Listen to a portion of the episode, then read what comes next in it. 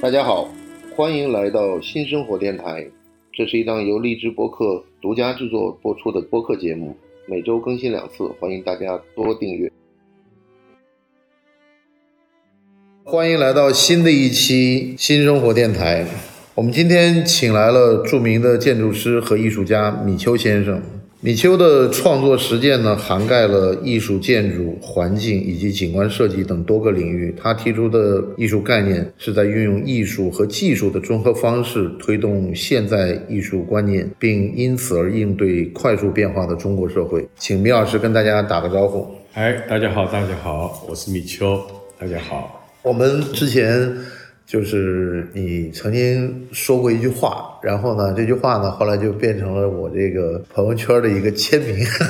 然后呢，是我后来那天看书看到丘吉尔讲的这句话，但是讲的是跟你的不一样，但是也是异曲同工的。他说他是在谈那个不列颠之战的时候，他说这不是结束的开始，而是开始的结束。然后呢，你那时候跟我常讲的一句话呢，就是说。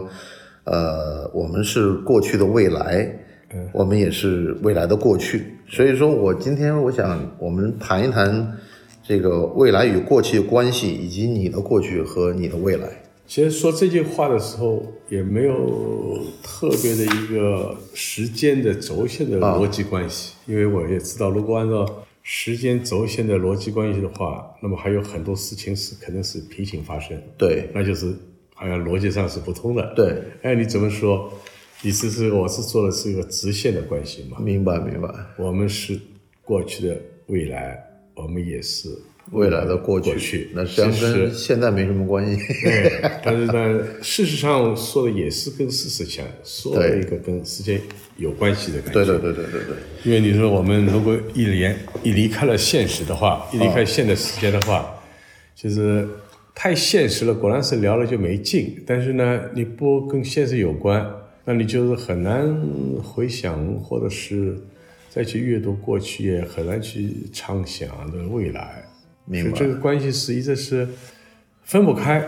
但是呢，总的还是觉得我这句话相对还是比较逻辑的一个。是的，是的。然后，实际上你你现在做的这个事情，实际上就是技术以及社会和艺术这个三方面的一个关系，而这三个关系，我觉得是在你不同的，基本上每个作品上都是在体现这三方面的关系。我觉得一个是就技术和艺术也好，技术个人也好，其实一再证明了，就是我们处于这个时代的时候，或者是别人处于那个时代的时候，其实我们都是用我们当时所处的状态之下，怎么在理解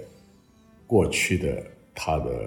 技术，或者是过去它的技术之上的更抽象的或者更意识形态的，那就是所谓的艺术吧。嗯，因为我们现在暂时也没更好的用词来概括这个，来概括这个，那么肯定是跟个人有关了。这不仅仅是一个评论的评论家，同时也是一个一个参与者。一个实践者，是一个实践者。那么说这个话，主要是一个是对过去的可能是做一个某种意义上的一个评价和评估，还有一个对他的一个呃尊重，或者甚至一个有没有可能做一个呃传承，或者有没有可能让他们的呃时间拉得更长。嗯，其实也是在一方面在评估自己，就是说你处于这个角色或者现实这样的角色下，你能够呃做出更大的可能性，或者做出更大的空间，或者做出更大的贡献没有？嗯，那就是大家有这么一个公平的关系吧，不断的在挑起新的可能性去发挥或者努力去再去做点事嘛，就没有那么太现实的可能嘛。你谈到这个现实的可能呢，有没有回想到你在大学受教育时候这个同济对你的这个影响？因为我我记得以前你给我讲过，你们当时在上大学的时候还畅游黄浦江， 这对个这是一个搏击风浪的年轻时代的这种，这一个非常充满这种体育搏击的概念的。这是更早了，应该是，啊就到了那个时候，应该到了后来改革开放以后，基本上这样的一个活动很少。嗯因为那个时候还有一个跟毛泽东主席嗯，畅游长江有关系，对就每年的七月十六号吧，应该对，他当时是在武汉哎，。武汉就是那个是什么长江水？长江水这个对对对对那个不食五常，什么对常食鱼五常鱼？这，然后呢，就是也可能在酝酿着一场这个对呃大的搏击了，对对对对真正的搏击开始对对了，对对对这是那个很勇敢的行为。这个对他的搏击太大了，我们我们搏击顶多不，跟那你当时是从哪儿游到哪里？我们那个时候是这样的，我们那时候游的是从呃上游啊，一直开始游到咱们所谓的这个黄浦江的这个口子啊，前从面就从上游游到口这儿，对然后二是这十样的二十来里地，二十公里但是是顺水。顺水的，呃对对但是也是保持速度的，这个速度是由前面的指挥带船着的前面的带着的，因为明白这明白个还要感觉要声势浩荡的，因为两岸都在看着嘛。还有像今天那个咱们马拉松也好，或者什么，啊还要对啊还有个直播的感觉，一路上就是但那有那个年代，这种群众体育运动，我觉得场面上还是蛮勇敢的。其他没有嘛？你那个是现在是多了，有对啊自行车也有，咱们龙舟 龙舟现在也还有，咱们马拉松当然肯定的，都各种集体活动很多。对当时集体活动还是少，有这么一个热气洋洋的、热烈的很，而且大家做事有一个一个兴奋的状态。关键还有一个，它不是一天完成的，它是前面是有分段的，对，有培训、锻炼和组织，还有排练等等，用了个一个来月。嗯现在这种身体的保持，是不是跟那个时候体育锻炼有关系呢？呃，我觉得有关系，因为那时候小的时候也不是游过泳嘛，啊这才有机会去参加这么一个长距离的、长时间的这这个演出式的呀那个游泳，群众体育。军人游泳。那那个你在学生时代有没有影响你的一些什么著作或者是一些书啊？有，当时呢，说白了就是那个时候，当然已经开始了，咱们看了很多了。从那个时候刚刚也是过来了一些咱们就等于西方的西方的思想专业著作的，对，那个时候也是很多很多很活跃。其实影响到不是大学的时候，应该是慢慢大学之后，嗯，大学的时候还因为这个专业啊还是不一样，那个学建筑啊、学城市规划这个专业啊，它其实是很花时间的，嗯很花真的很花时间，没有很多的自配的时间，因为它一个课程量大，还嗯有一个就是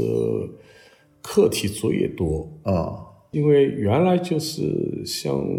学建筑都是五年或者六年，然后我们就四年里面要学完，所以是多余的时间基本很少，就没有那么多的，就对很很就是功课很繁重。有限的时间里面啊你抽出时间来看一些所谓当时思想活跃的这些具体的书，那是有可能。那这个，因为大家如果要回想一下，就是众多的里面可能有一个叫康帕内拉啊就是《理想国》和《十三首诗》那个，还是最咱们的意大还利是最早那一啊批意的大利的意大利的那个乌托邦的乌乌托邦的伟大的理想导师、理想主义者，这个这个这个当时还是受到了，当然其他还有很多。很多沙特了，啊叔本华了，等等等等，这些都还是对你很的活一跃个嘛。，就等于还是那种思想的那种，就是也是八十年代特有的一个文化对文化热潮了。热潮或者一部分的启蒙，或者一个对思想是一种某种意义上的呃激活的感觉。大众可能从非专业领域知道你，最早就从《新周刊》做的那个《飘一代》的那个时候，应该是一九九九年的前后吧，做那个就是在北京长安街街街头立的那个雕像。对，那东方广场。对，东方广场，那对从现代艺术角度来说，绘画和雕塑对你的这个后来的环境设计以及建筑设计有什么影响呢？有什么启发呢？或者这样说这我想是应该还是回到欧洲，啊可能是我们，因为我是等于是离开中国的时候，八七年之前也做了很多的，但是这个都是很个人主义的或者很个人的表现主义的行为。啊那个也可能当时受到德国表现主义的一些影响等等，哦其实不是一个很完整、一个系统的一个概念。如果说你说在当时在东方广场那边，就是咱们王府井这边，啊那个可能大家注目以外，其实是只是一个其中一个表现而已。对，这个是因为媒体的介入，对媒体的介嗯嗯入包括大那个正好是一个千禧年来临的时候，大家对新一个世纪的一个憧憬跟展望，我觉得是特别符合那一个时代的一个期待吧，是这样的。是是，应该是这么理解。对啊，就是它这个这个主题、这个内容，再加上这个形态，呃，再加上在正好是有这么一个事件，所以它才真是发生了，还是很很合适，很是对，很应该很多的故事都是这么都在从那边。当然，他那个时候好像是有一种创造更加美好生活的愿望，对而这种愿望呢，又是特别真诚而热切的，然后呢，就产生出一种具有使命感的热情，然后相伴的呢是一种正义感，对然后呢，这种就可能是是不是算设计出来一种新的道德规范？然后你是不是认为这种从艺术的角度来看的道德是一种真诚、健康和真实的体现？因为我觉得你这个整个这种要飞的这种感觉，实际上就是一种观念的折射呀。其实飞的那个天使，这个从那个是在九五年已经基本上定了完完成了，只是后来一直在不断的变化，不断寻找新的可能性。但是到了就正好是这个时候，也是后来是紧接着就在短短的那个呃几个月之后，那就是在呃深圳的大梅沙，嗯，又发生了一次，那就是愿望两千。啊，然后还有一些其他的，包括是当时我做了千禧年的全球的一个礼品，也是拿了那个全球的金奖，嗯，是黄金协会当时他们组织的那个一对这个骰盅，也 是对骰盅对这个骰盅是是用水晶做的，嗯，是我到现在还觉得这这个从概念上。和形态上和整个的呃最早的想做这件事到最后完成，它确实是当时是还是真是一个从想法、从技术和艺术角度来说是特别完美的表现。嗯，因为尽管它这个骰盅很很小，两个十公分，两个十公分加起来，嗯，是一一个是白色的水晶，一个是黑色水晶，啊，那个这个故事很有意思，它是白色的水晶是正常水晶，黑色水晶是水晶炼到最后一炉死亡的时候出现的，出人黑色它了是一个生命和一个好像是死亡，其实它这个循环的一个概念。然后上面是镶了当时二十四开的黄金啊对中国的人民和中国老人来说，这是个特别的吉祥和吉祥的一个对象征。生命的长久嘛，二十四开。对，其他开好像不一定象征那么多，一定 要二十哦要四开让满的对，二十四开的手其实很软。啊，然后我又是请了那个老老庙庙黄黄金金的官那做几个的最好的工匠，啊跟他们找出一个不用教如何把这个金，而且这个金是个翅膀，就啊跟我的作品当时一样，就如何把它镶在这个水晶里面水晶上面去哦。工，哎呀，特别是特别难，他们也是特别想挑战这件事情，因为简单的咱们就用胶或者对简单的用其他的呃扣啊等等来可以做完，但是怎么啊直接用敲打的手法，怎么啊最后这个凹凸里面是找到一个镶进很去啊玻璃给镶在一起，很有意思。所以当时就是好多事件把这件事情是给慢慢串在就是一起串了在一起，好像都是那一年都是对世界的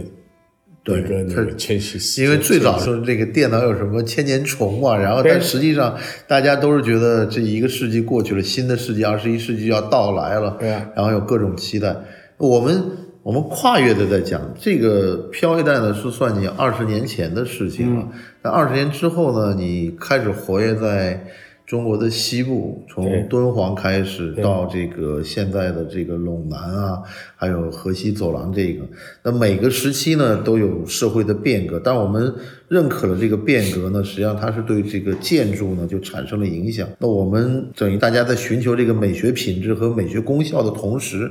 呃你又是如何把这个时代的特点去体现？就好像你在那个时代找到了这个憧憬，在新的这个时代，应该说二零年代了吧，我们现在，那你又在开始规划整个一个就是很边缘的这种。应该叫我们的西部边陲的一个河西走廊河西走或者廊对对真的。那你怎么把这个时代特性体现出来呢？呃，应该说就是从八十年代我开始工作开始，其实是呃对历史名城、风景区、对中国的呃所有的遗留的历史文物等等，其实是因为我的工作的职业的关系，嗯，再加上本身自己有爱好者，所以其实是相对还是了解的比较多，给了我机会多，对就是现场也去了很多。但是呢，就这个时期，由于我们还是主要是看的是长江周边的很多的啊发达地区，就是相应的偏远的，还是大家是一直是关心比较少，大家都是很偶然的。当然，八十年代也有机会，西藏了、新疆了，或者是内等于蒙，都或者是说都一个个规划，一个规划做对，出是一来个的。工作。那么相对来说，还是靠咱们是南边是吧？咱们对也说说南方、东东南方或者这个比较少，西北真北部的还是慢一点，相对慢嘛，还慢一点是时间少，我们还是顾及这个。呃，如果一过二十年，其实是还有一个就是在这个中间，其实我不是还离开了中国将近有十来年将对近了，对对，在还是这个挪威，在北欧，对北欧待了有很长时间，让整个欧洲待了有将近十年，嗯，然后到后来有美国，但是时间短，但是也是工作，这就像现在是十来年，就这么有很快过去，是啊，一直等于到了九十年代末期了，就是刚才说了，就是咱们做了这些，一跨你看眼睛一啊就20年就是二十年，对，这二十年其实是发展最快的这段时间发20展年最快，变化最快，对，呃，你说它变化最快，确实是变化最快，但是主要是集中在，又是集中在咱们的基建东部的或开者发南方对的，城市里面的发展。就当然等于西部的农村等于没一没个是顾也得是能够上，顾得上，也是西部的整个城市也顾及很少，而且对西部的状态和形态也没有顾及很多。其实基本上是在啊，很发达的东这个南部的东南部的对这些也还是沿海地区，沿海的但真正到腹地对啊内陆，实际上都没顾得着。然后顶多又是更多的还是来回于欧洲或者美国、或啊者对其他的，当然也是来回于主要的跟工作有关的这这些些城设市和社会方面。对，啊、这个偶然性，有的时候生活也是这个偶然性。等到到了那个五六年以前，有了这个机会，去了去了，在敦煌做了敦煌的工作，做了敦煌的规划也是你从就是整个是那个景区的规划感觉，对，景区莫高窟这一块，莫高窟这一块莫儿，那这一块儿实际上是中国传统文化的瑰宝，就是我们现在可以看到最完整的一块儿。对，如果说我们没有更多的事实来证明我们现在的文明，或者亚洲的文明，或者中国的文明的起源，那目前是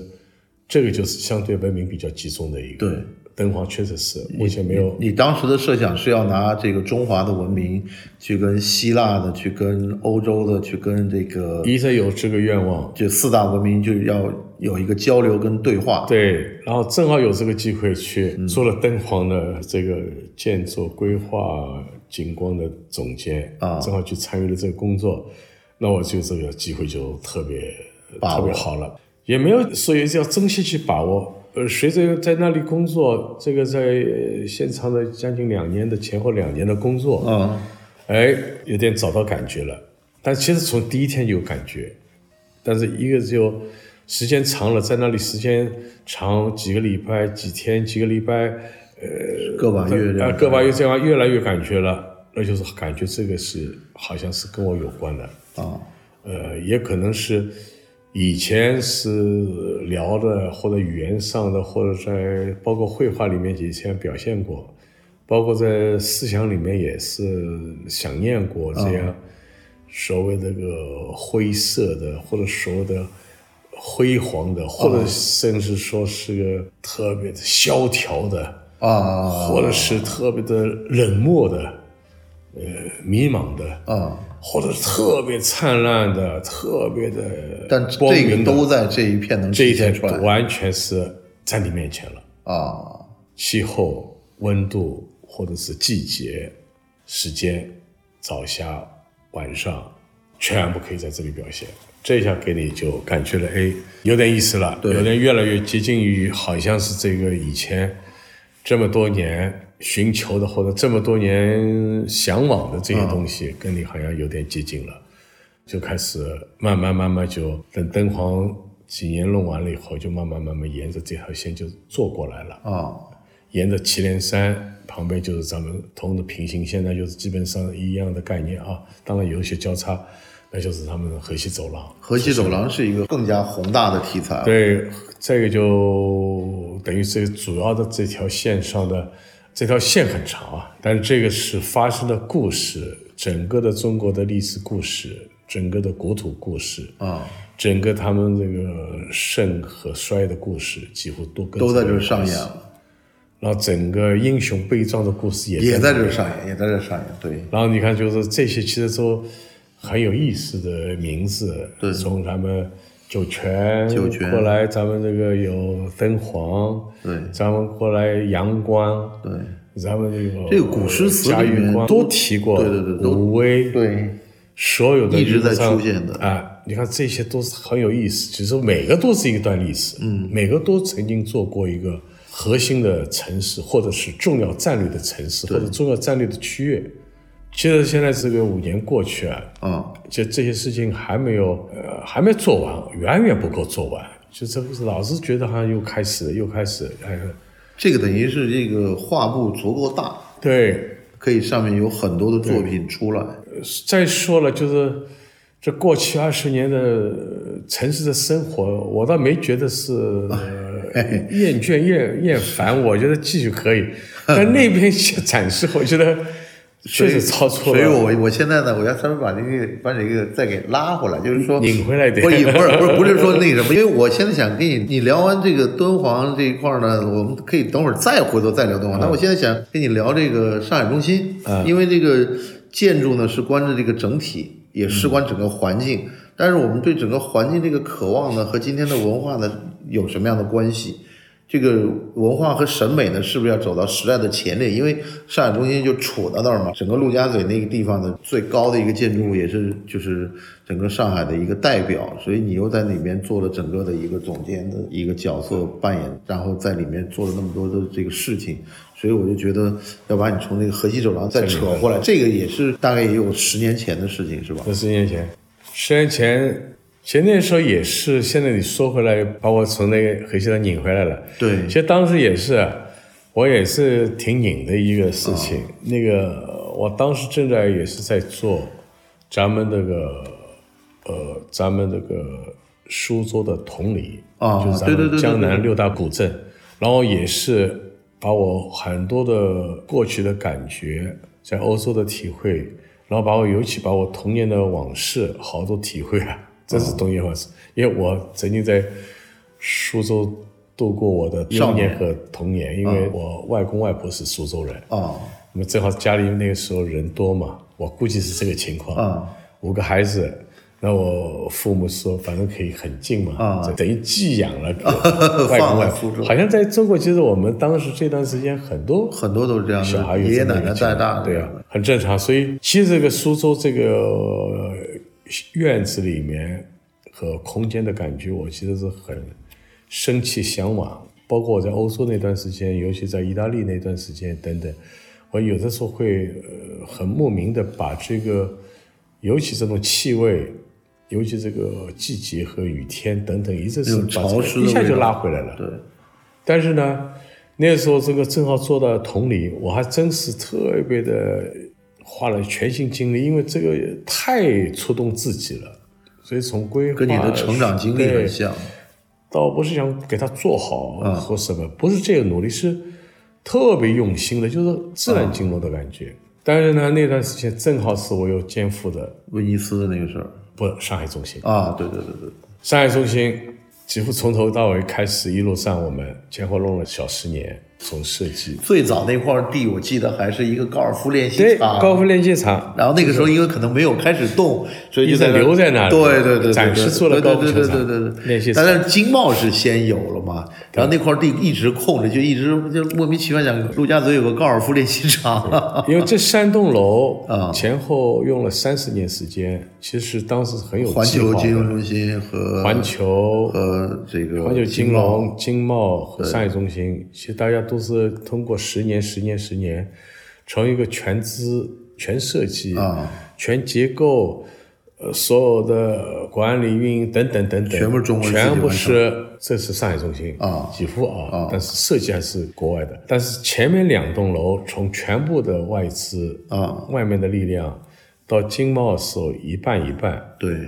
到了商业中心就是是全部全部，但是呢，说是全部是不可能，一个是首先是呃高层建筑师咱还有一个咱们现在规矩必须是大家一起投标进入，对这个，但是这次就是中国参与了多，一个是投资我们自己的了，对，呃，然后设计团队等等，包括很多是国外的名字，但是呢，参与的很多是中国人，确实是都在国外现在服务于这些大公司，对，那么到后面到一直到现在运营等等前后，将近有十来年。那个时候从一开始呢，我正好是在做咱们的同理啊，然后又同时在做上海中心。对，什么一个概念？就是等于是一个谷歌一个小时、一个半小时顶多了，然后堵点车。啊，我从一个完全一个水乡的江南水乡，像一个梦幻的一 个童年往事的感觉的，啊然后突然拉冒回出来来一个大都面市对一个超高层的、对最高技术的，同时也提出最高文化的等等这个概念，完全是个分裂的感觉。我觉得还真是这些年在国外的生活，包括早期在那个北京的生活，到了后来一连串的很多的工作，还真是让你培养出来，就是你能够把这个心情平衡掉。啊，很稳定的，就从这个阶段过渡你可到能哎过两天你又回到了同里了啊，在同里又开始做这个了。但是客观来说是，如果对一个外界人来说，或者对一他有个点抽离了这样的，完全是一个疯狂的行为，你对对对对就对，你是就等于一个演员，一会儿演古对装戏，一会儿演把现代自戏己练成了一个完全啊，违两个违两背和两个空间，对啊吧两个空间，对，所以这个后来我通过这件事，我觉得可能现代人也可能承受得了这个。他是因为是这样的，就是说，呃，设计师必须具备比他的专业需求更广阔的职业背景嘛，因为你的关键导向是解决这种具有对现实生活中意义的问题，产生一个持久的影响力。对所以我觉得你的每一个作品的理念实际上是一样的。我看起来，就作为一个旁观者来看，那想问，那你的理念是什么样的呢？呃，比如说，就是你的不同的，就从你同里的这个作品到上海中心，包括再到现在的甘肃这边西部的，实际上这个整个的这样的一个各个作品的出发点是从哪里来的？可能以前最早的时候啊，你可能也在，当然是始终会影响着你。你可能想到了这个主意、那个主意，这个概念、那个概念等等等等，一直围绕着你。从开始接受或者的理解专业的概念的时候，你就是理解艺术的形态啊或者艺术的形式或者艺术的意识等等。其实是到了后来到现在，可能，呃，我觉得是可能是慢慢就是个你可以把它抽化抽出来了，让它就更单纯的，就没那么复杂。嗯，其实你就把它会变成一个，你慢慢可能会自己知道自己想要的这么一个形态，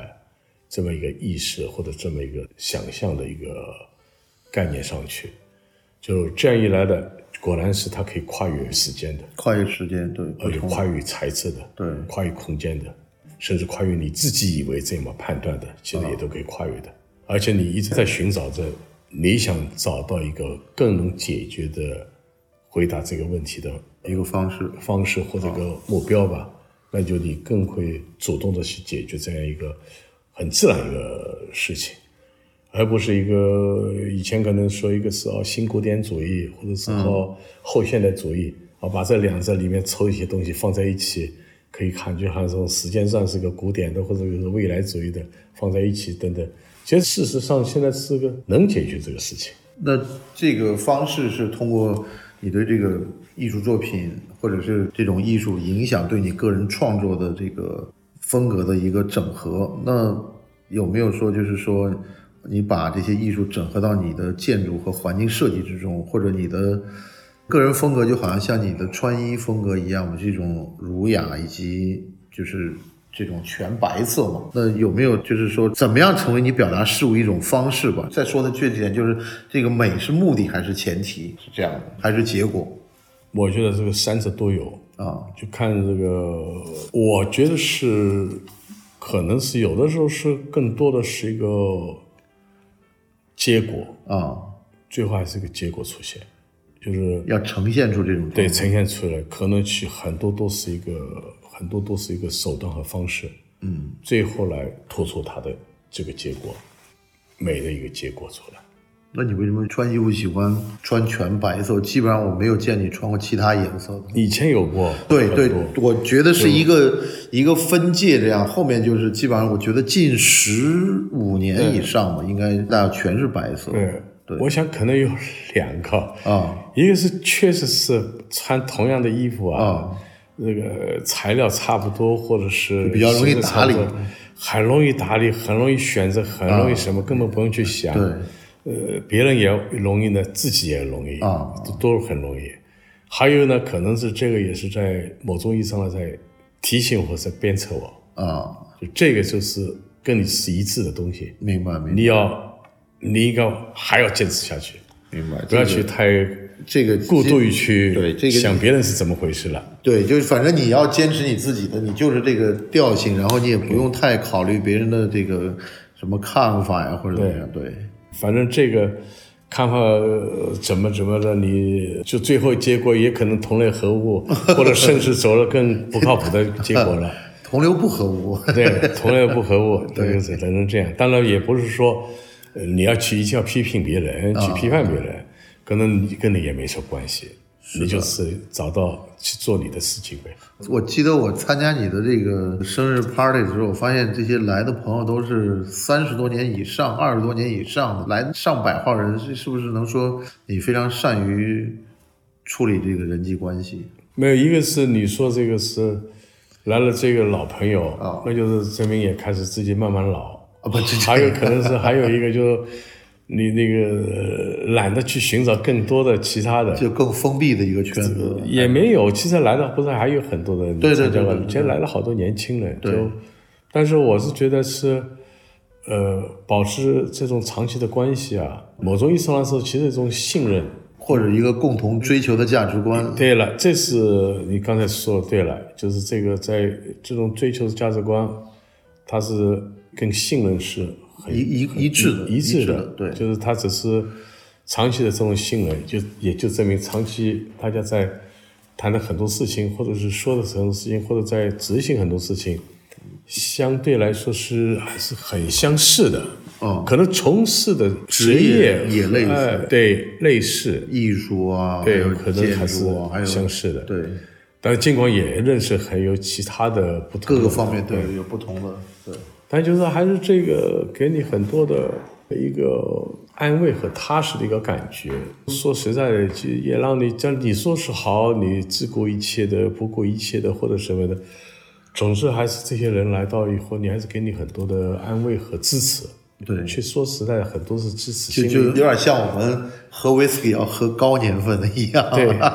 但这个朋友就是感觉哦是是高年份的，对。那你有没有想过，你当时做的那个漂一代，这会不会对现在的这个网络一代有什么影响？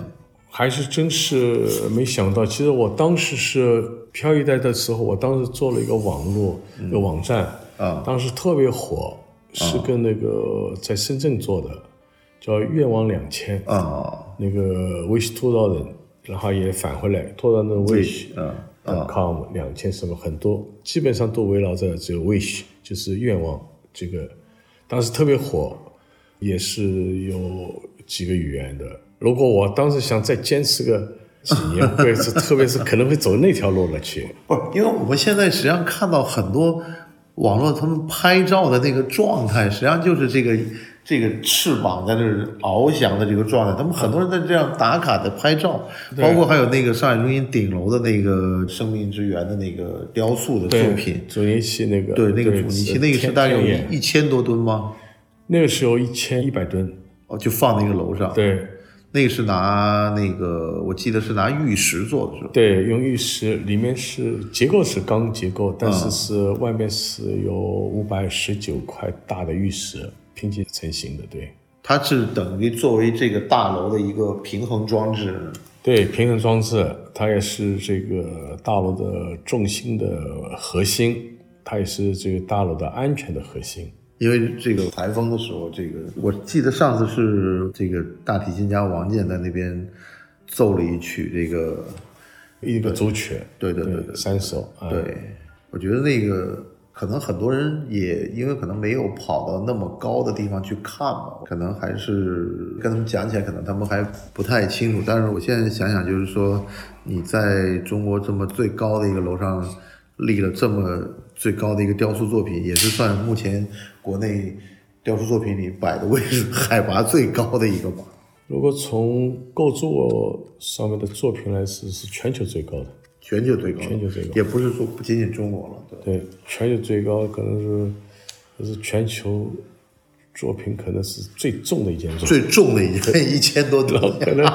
制作成本也是最高的一个。 那你当时怎么会想到把这个阻尼器变成个作品呢？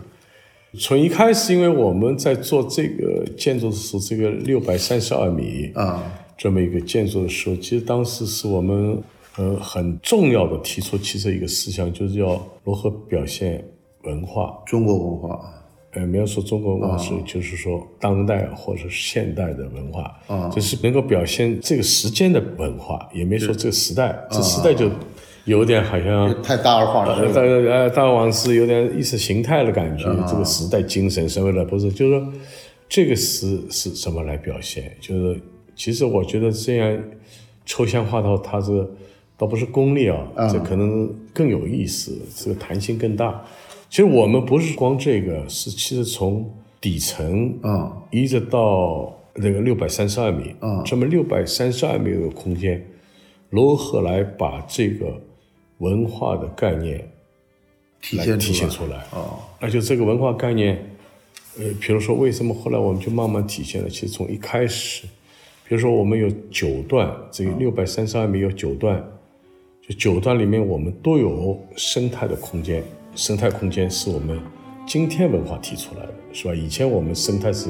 不提的，对，